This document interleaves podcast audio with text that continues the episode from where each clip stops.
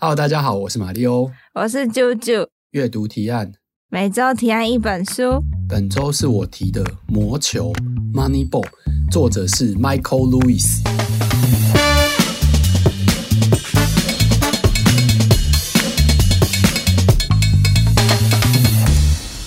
那你有没有看棒球？我就跟你说，我不太看棒球啊。哦，好吧。那你后来电影看了吗？我有看三十分钟，好，也算是努力。对，我，我努力了，但是因为我还有就是最近有点就是有有不同的事情叠在上面，所以就是也有同时在准备下一集的节目，就没有那么多时间看你的魔球。哦 好，在开始谈《魔球》这本书之前呢，我们要先来帮公司活动做工商服务一下。那宣传这个我也很喜欢的活动，是由关键评论网媒体集团还有绿屋共同举办的永续概念展览。展览名为“呃呃呃未来选择地”。对，那未来在哪里？未来就是我们现在就要开始行动哦。套一句奥斯卡影帝里奥纳多说过一句话：“我们是地球最后的希望。”感觉好像是。科幻片的感觉。为什么？好了，总之他我觉得是推荐大家，大家，嗯，因为尤其是二月十八号这一天，嗯、哦，那这个二二二二展览里面呢，有我们的对谈二二二二讲座。那讲座呢，邀请了前台北市副市长黄珊珊，还有老爷酒店的执行长沈方正，跟我们过往几年选出来的未来大人物一起来对谈，呃，未来社会的想象。那讲座需要报名吗？要哦，我们这个听众可以点选这一集节目资讯栏里面的连结哦，查看更多的活动资讯和报名方式哦。所以就是呃呃呃呃呃呃，未来选 要有一个节奏，呃呃呃呃，未来选择地是在华山，对不对？在华山，对对，华山二月十八号有一个讲座，然后大家可以就是点我们今天的节节目的资讯栏去报名。好的。但那个展览是一直到四月五号都有哦，嗯、有我有去看，蛮酷的。哦，好，你很乖。好嘞。好，那回到这个魔球哈，这个魔球其实是这样子，它其实是二零零三年出版，台湾是二零零五年的翻译本的。它是讲一个棒球相关的故事，嗯、那里面呢，主要是用二零零二年奥克兰运动家队为例子，分析为什么他们可以用很便宜的薪水，呃，很便宜就是不到洋基的三分之一啊，洋基大家应该都知道，纽约洋基。那但他那一年赢得跟洋基一样多的比赛，就一百零。为什么洋基大家都知道？诶诶，洋基台湾还有人不知道吗？自从王建民之后。我是说薪水这件事情啊，哦，因为他就是，是因为杨基有一个称号叫“邪恶帝国”啊，他的薪水就是很，就是他就会用高薪去挖角球员啊。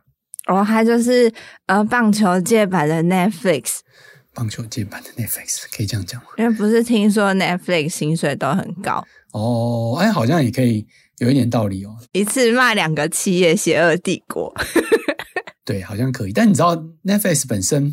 毕竟没有很多钱，那这个我觉得很多人可能是看电影，因为电影应该比较有名一点啊。那很多人应该是从电影面知道这本书。那但是其实原著出版时间蛮早的，因为电影是二零一一年，然后原著是二零零三年，所以中间隔了八年左右。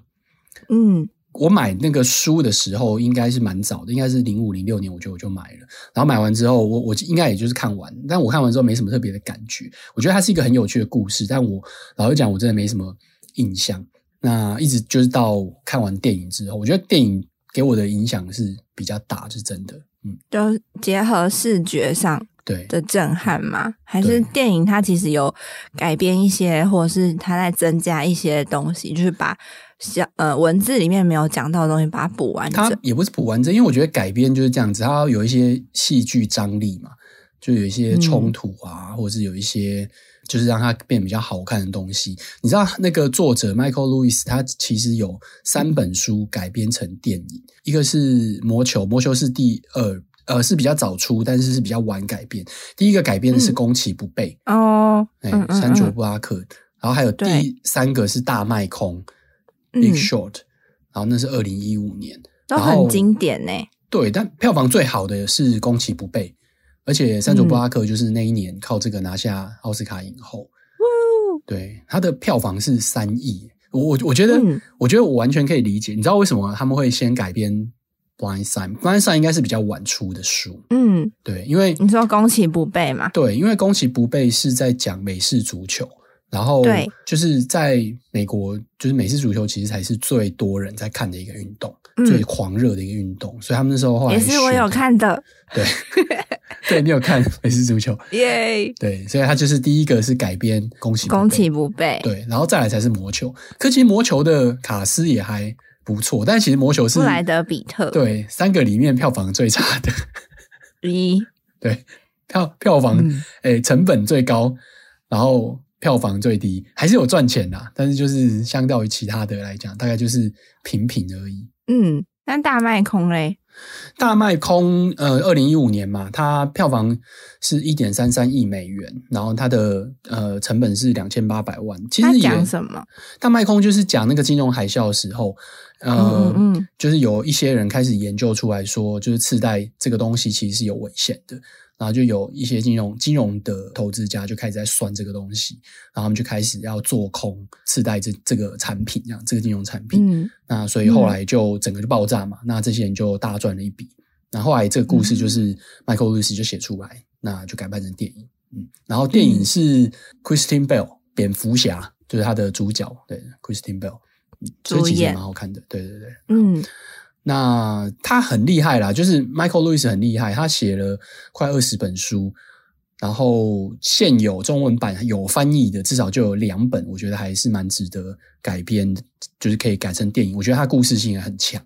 一个是中文叫《橡皮擦计划》，他是在讲呃康纳曼，就是快思慢想的作者。我们又回到了我们的行为经济学，你你喜欢的舒适圈，对，跟他的好好伙伴那个阿莫斯阿莫斯特那特沃斯基，他他们其实是呃两个都是犹太人，就以色列人，然后他们在那边就是 buddy buddy 这样子。嗯、你知道那那个你会看到最后会觉得这里面好像有什么东西发生的，这两个人好像有什么。东西发生，就像马里奥跟钟子伟，好像有什么东西发生，并没有。对，就是很感，但是一个很感人的故事，对不对？然后，因为因为那个阿莫斯他后来比较早去世，就阿莫斯呃蛮早就去世了，所以后来当诺贝尔奖颁奖的时候，因为诺贝尔奖的规则是不颁给呃就是不在世的人，他只能颁给在世的人，所以后来康纳曼那一年拿诺贝尔奖的时候是没有阿莫斯的。那其实，但如果说呃，康纳曼那时候拿诺贝尔奖的话，其实阿莫斯应该是要跟他一起的，就是他们，因为他们两个一起做了非常多的研究。嗯，所以你你自己评估是橡皮擦计划，也很就是这个作者写的，也很值得被拍成电影。对，然后另外一本就是讲 COVID 如何在美国失控的一本书，叫《预兆》。这个应该蛮有蛮蛮高的几率一定会被拍成，只是可能还要再两三年，因为真的很。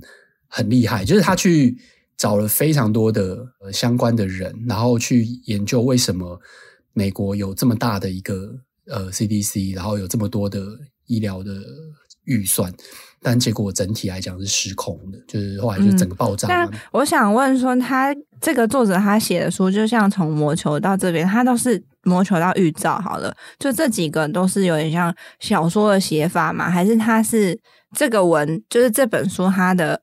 本质看起来会是什么感觉？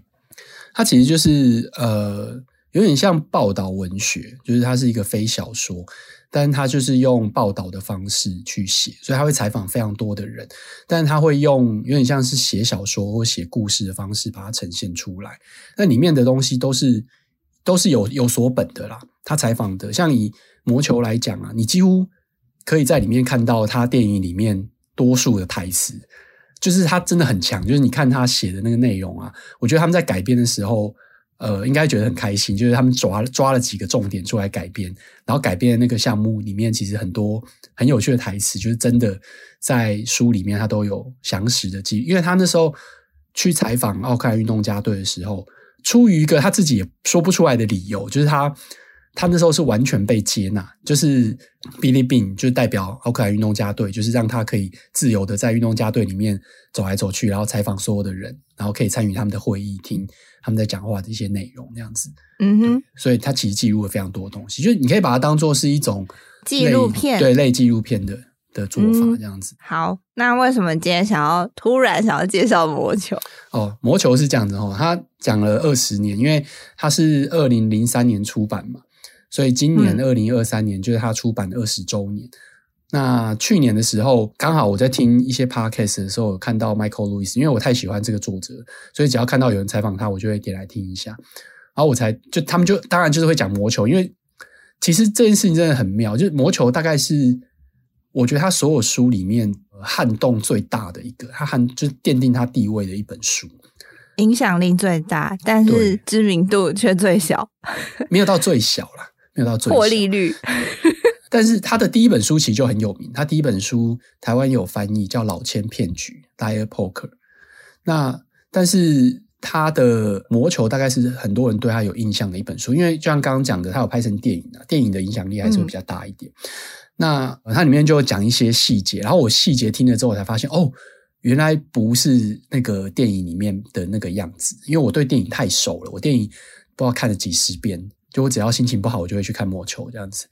所以，嗯，对，然后每次看就会哭，哎、欸，想要抒发一下，对，所以我就想说，哦，那想要再看一下，然后再看之后就发现，的确它有很多有趣的点，所以想说可以来跟大家分享一下，嗯，来吧，来听你有趣的点。还是你要先介绍大概在讲什么？他他的故事就是这样子，就是在你你时间点你要回到二十年前，就是二零零三年那个时候，二零零呃他写的时候是二零零二年嘛，他去采访的时候，那发生这件事情是因为二零零一年奥克兰运动家队就是。他就是大概洋基的三分之一的薪水，可他的赢的比赛就跟洋基差不多多，而且一周连续打进季后赛。那这个难度在美国大联盟来讲是蛮高的。美国大联盟呃后来扩增到三十支球队，那他那个时候每一年可以进季后赛的球队就是六支，所以就是五分之一的球队可以进入到季后赛，其实难度非常的高，六在八八支八。为什么为什么这样子难度高？但是你的难度高又跟薪水有关？好，因为职业运动是这样子，职业运动有趣的地方是，像比如说你去一间公司，或者说你在这一个产业当中，其实你不太知道每个人的薪水是多少，所以，嗯，你要挖人的时候，其实呃比较是私底下去谈嘛。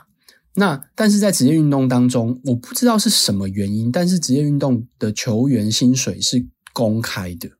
嗯，就是在美国的，应该欧洲的棒足球应该也是，就是，嗯，你你会看到那种新闻嘛？就是比如说什么，哦，梅西又签了一个多大的合约啊，然后薪水多少，嗯、然后最近可能哦，LeBron James 签了多少合约，就是这个合约这个金额这个数字，当然他不会全拿啦，因为这个数字他可能要有扣税啊，或者是有很多要分给其他各种各样经理经纪人等等的，但是大家都知道球员在这个球队拿的薪水是多少。也那也就是说，然后这是一个很封闭的环境，就是三十支球队就是这么封闭的一个环境，所以最好的那个球员，或者说你今年打很好，那等到你是自由球员，就是你没有合约在身上的时候，然后你就会有钱的球队就会觉得我我就把你挖过来就好了，我就花大钱把你挖过来啊，这是一个很合理的做法，所以逻辑上就变成说，好像越有钱的球队，他的战绩就会越好，因为他可以挖到。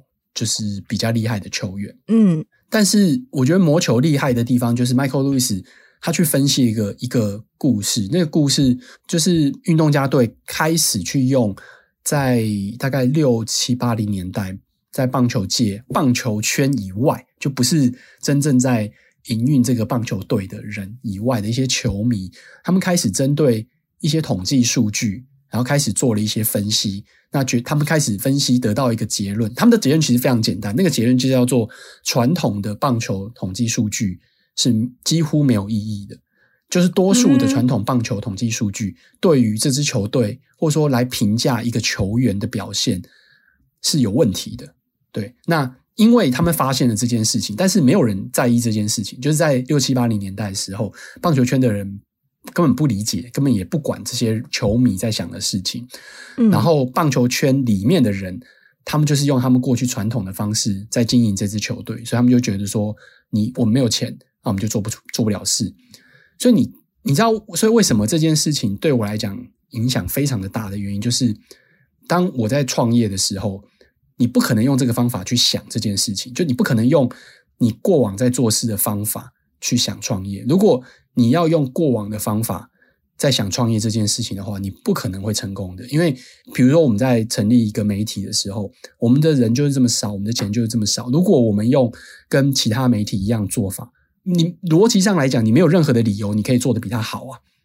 对，对啊，所以你一定要用不同的方法去做这件事情。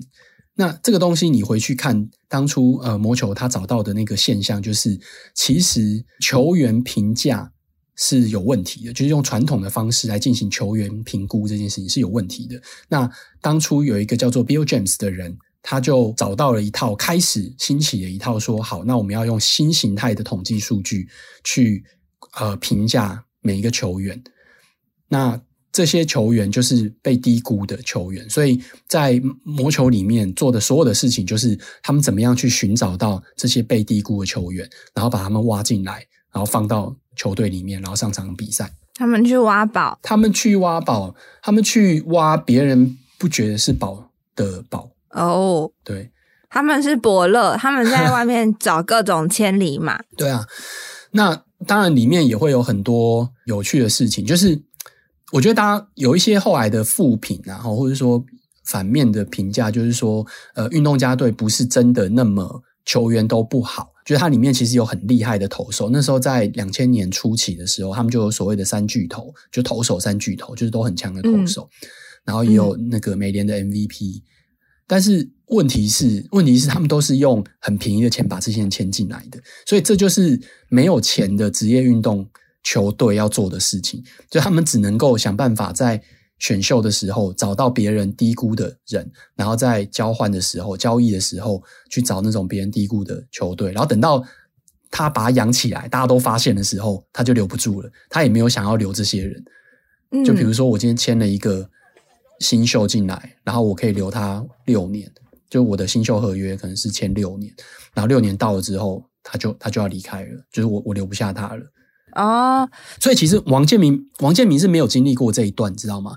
王建民那时候他的他不是直接去洋基哦，没有没有，他是洋基的新秀没有错，但是他在洋基那时候他打了三年，他上大联盟之后打了三年，他其实还没有可以成为自由球员，他就受伤了，所以其实是非常可惜的。他那时候是二二零零八年受伤嘛，他受伤之后就再也没有恢复他以前的的表现了。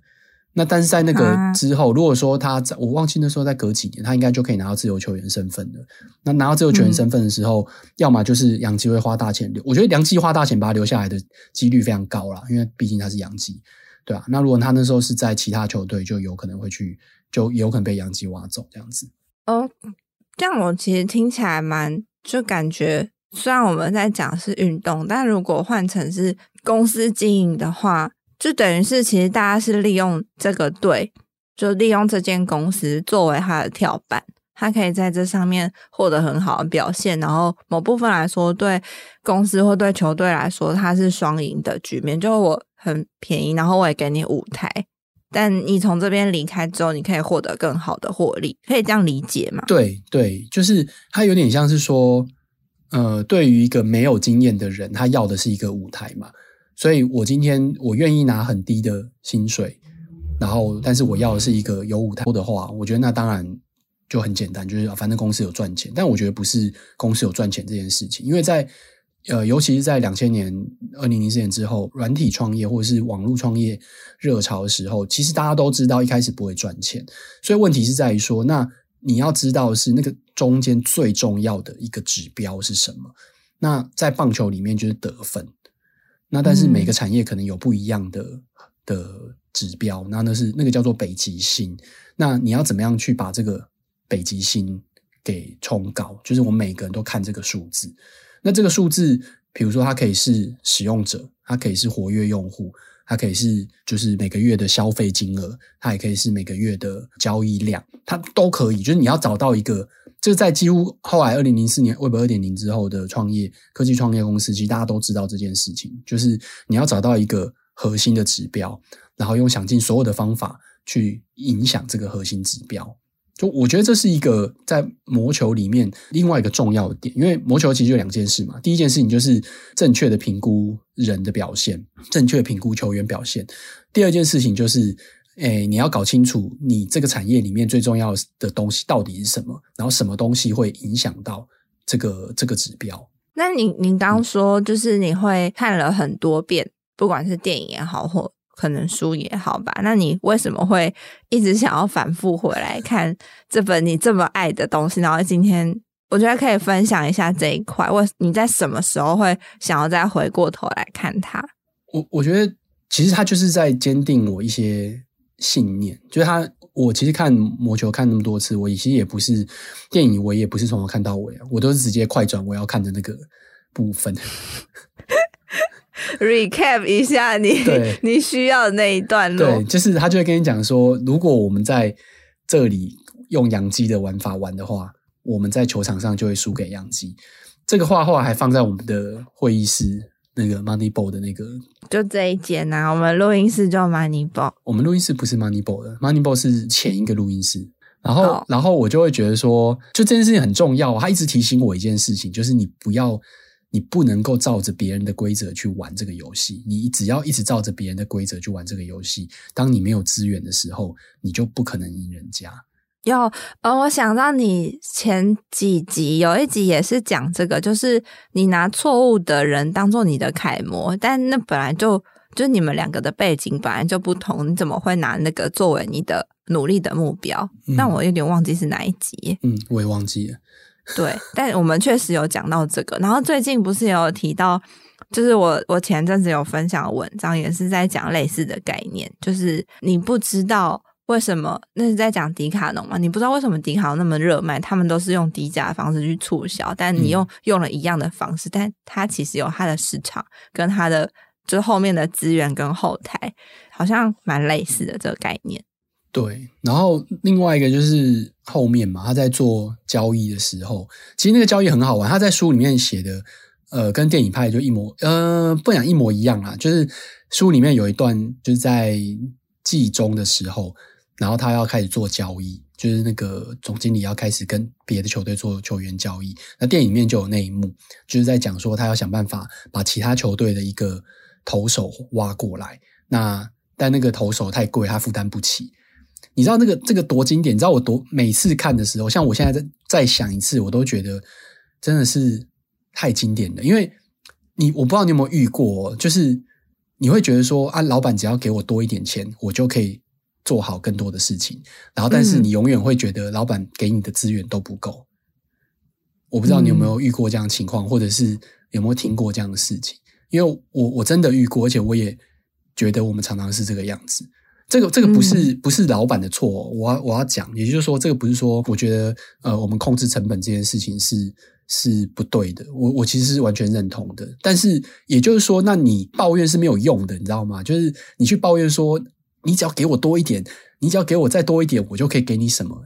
在电影里面，Brad Pitt 在一开始就跟他老板这样讲，他就说：“你再给我多一点，你再给我多一点，我就可以，就是可以给你一个冠军球队这样子。”然后他老板就跟他讲说：“你还我还有什么可以？没有，就这么多。”他就说：“我们就这样了。”对，他最后一句话就是说：“我还我还有什么可以帮你的吗？”没有，没有办法。但你你如果说其他的可以，对，但是。你知道，但所以你去做一个执行者或做一个规划的人的时候，你你可以做的事情就是想办法嘛。像他里面的关键就是他要挖这个球员，这个球员现在薪水还有五十万，他没有五十万可以付，就是你要把他挖过来，你就是要付五十万，但他的薪水就是他的预算就已经到那边了嘛，他根本球队就没有五十万可以付，嗯，所以他就想办法说，好，那我先把某一个球员送送出去，就是我把某一个球员交易出去，然后我。不要拿回任何东西，所以我我我拿回一个就是比较便宜、很便宜、便宜的人，所以我的薪水就会少很多。你知道那个那个概念就是，反正我把一个球员交易出去，我要一个人回来，但是回来这个人我让他薪水变低，所以我的薪他就会有一个。比如五十万减二十万，好，我现在只差三十万，所以我要想办法再生出这三十万。他就到处想办法，比如说跟人家去说，哦，好，那我把这个球员卖给你，然后你给我钱，反正他就想办法，而且是在两个小时之内到处弄，然后最后再跟电影里面讲的一样，就是好，而且他让别的人去跟他老板讲，就是刻意不要直接跟他老板讲说，你你给我钱去买这个球员，然后明年我会用两倍的价钱把它卖掉，如果没有到两倍，你就扣我薪水；如果超过两倍的话，多的钱归我。你知道吗？然后最后这件事情被默许了，就是我我的意思就是说，电影里面是类似，不完全一样，但真正的概念就是说，其实只要加加减减，它是零就可以了。但是你一直去争执说。没有啊，我们就我就是没有预算啊，所以你叫我做这件事情，我就是做不到啊。那个没有意义。Oh. 你你在任何一个职场里面，你一直跟你的主管或者跟你的老板说，你给我多根据我的经验，你只要多给我多少的预算，我就可以给你什么，我就可以做到什么东西。这个没有意义，因为你的主管如果一开始可以给你，他就给你了。好好笑，我我觉怎么觉得好像我现在在面对一个某部分一半是主管，一半是老板内心的咆哮，这没有意义，你就是想办法。就是如果没有，我是我其实是站在一个执行者的角度去看这件事情，嗯、因为如果今天我是总经理，然后我的老板。不给我钱，他就说你的预算就是这些。那嗯，我说那你再多给我十万。问题是，如果他可以给我十万，那不是一开始就给我十万就好了吗？嗯、那为什么他还要去凹这件事情呢？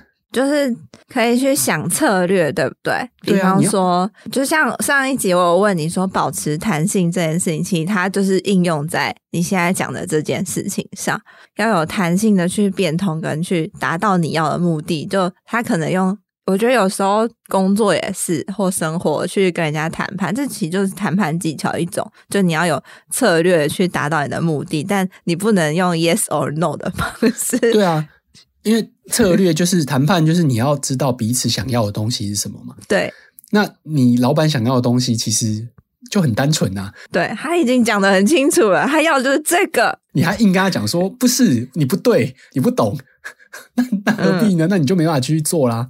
嗯，好，我觉得我讲的好激动啊！对，好好棒哦！我终于采集到你有点激动的情绪了，难得你这么激动。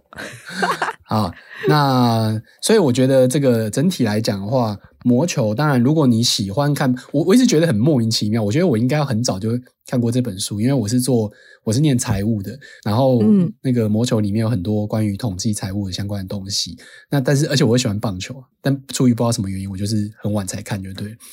那这本书其实呃，他讲了一个很好的故事啊，就是在分析二零零二年的运动家队到底呃用什么方法。那我觉得他值得。就是如果两个重点的话，就是你要搞清楚你到底要怎么评估一个人。有时候评估一个人的时候，嗯，很容易会错误，就你很能很容易会错误的去评估这个人。